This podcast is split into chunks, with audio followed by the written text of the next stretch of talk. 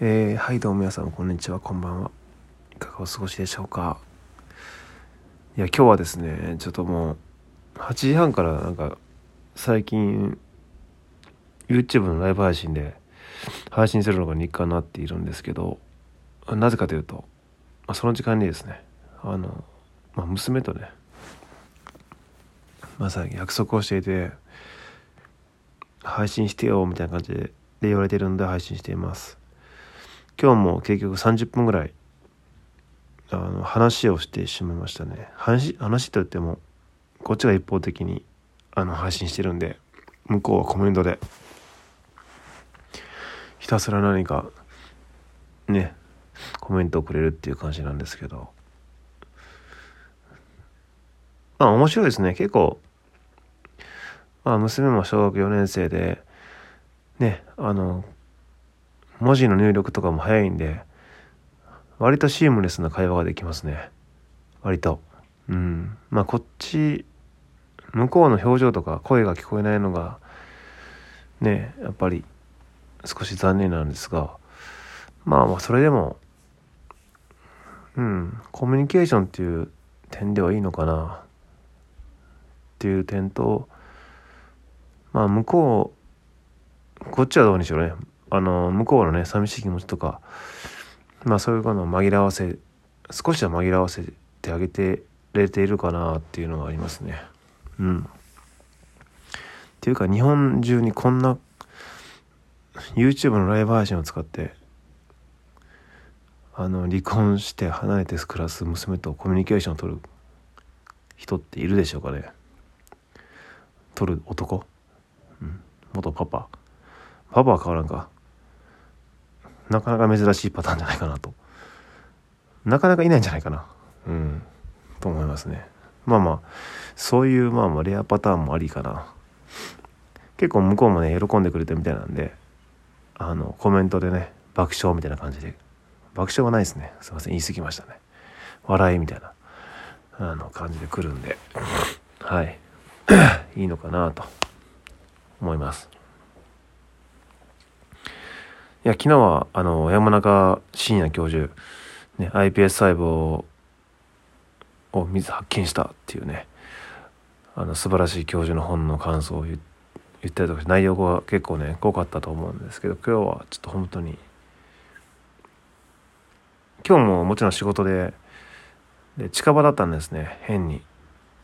あの、電車で20分ぐらいの距離だったんですけど、もう逆に、通勤が楽な時間ところほど何もできないですね。仕事以外。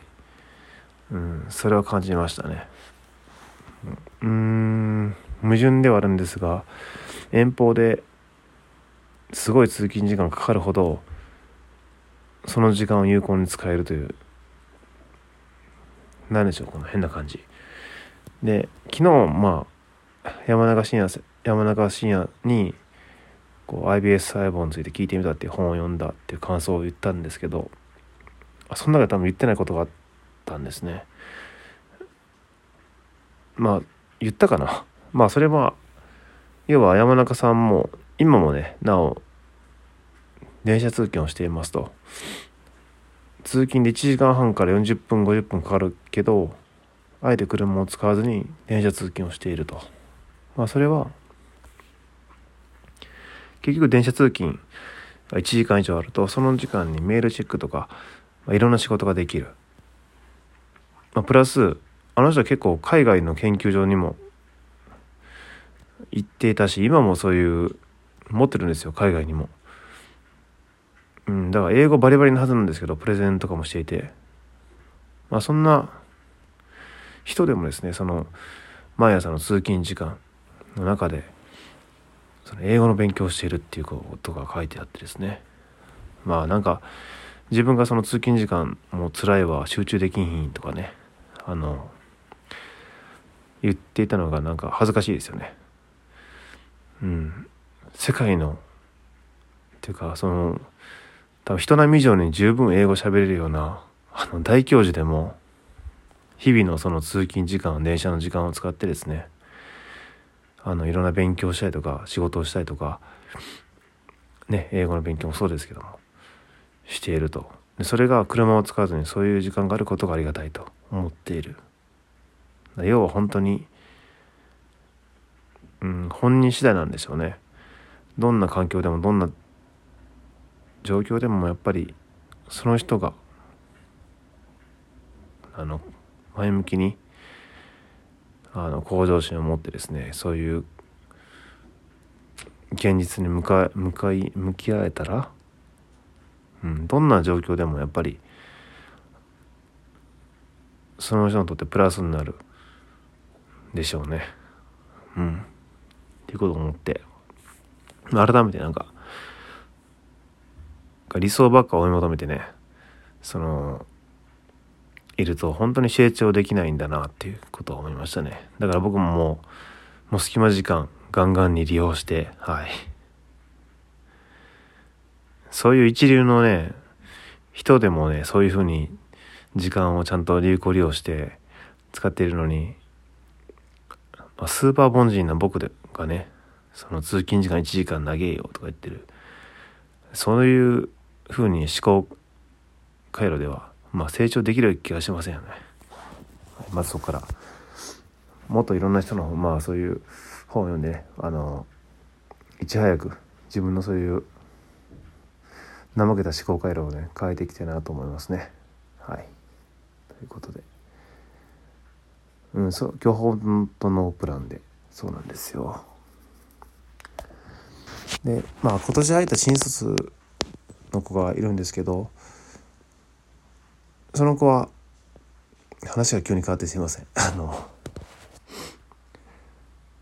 僕は調理師からねその IT 業界に入った身ではあるんですけどその子は完全にその情報系の学校に専門学校にがっつり多分2年ぐらいかな。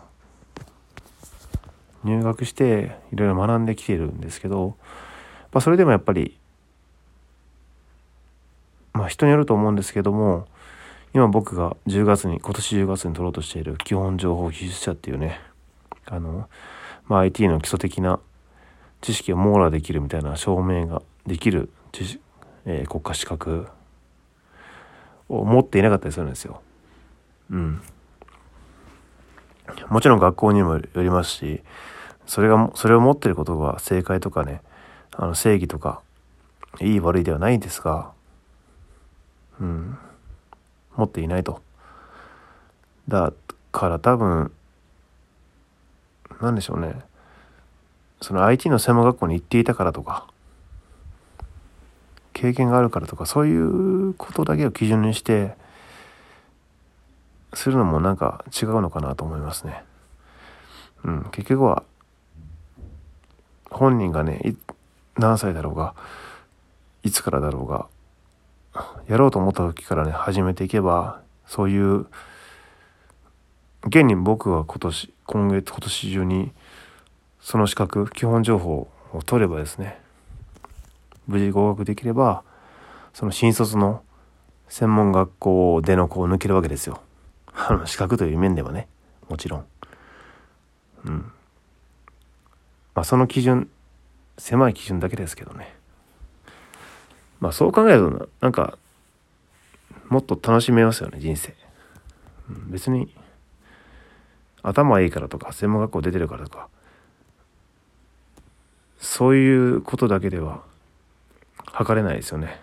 年が若いから年いってるからとか。うん。男性だから女性だからとかね。そういうんじゃなくてもっとなんかこう自由にこうその思い立った瞬間やろうって思えた瞬間からこう他の人の価値観とか世間の常識とか普通を気にせずにね自分がこう精一杯まあ取り組んでいけばねコツコツとでもどんだけどんくさくてもね容量が悪くても頭悪くてもコツコツできることが取り組んでいけばですね決して別に遅いことはない、うん、今が一番若い。そうなんですよね。あの時はとかじゃなくて、うん、二十歳の子でも80歳の人でも、その瞬間、今一番が若いので、生きている。うん。何かを始めるに遅いことは何もないですよね。そう今日まあそのこと話していてちょっと思いましたねおっしゃじゃあ35歳の俺が専門卒専門学校行った新卒の子より早く基本情報取ったらねみたいなねいや面白くないですか？うん。ゲームとしてね。人生一回きりなんでもう人生ゲームみたいなもんですよ。別に落ちたら落ちたらいいしもちろん落ちる気はないですが、うん、そうそう。まあ全ては自分次第ですね。ということでもう今年10月に撮るぞっていうことでどういうことや？今日はちょっとねあの普通に感想文みたいな感じなんですけど申し訳ないんですけども。うん。っていう感じです。さあ明日も8時半から YouTube ライブ配信。視聴者を娘ただけみたいなね。シュールの会を始めよう。うん。って感じですね。それでは今日もありがとうございました。おやすみなさい。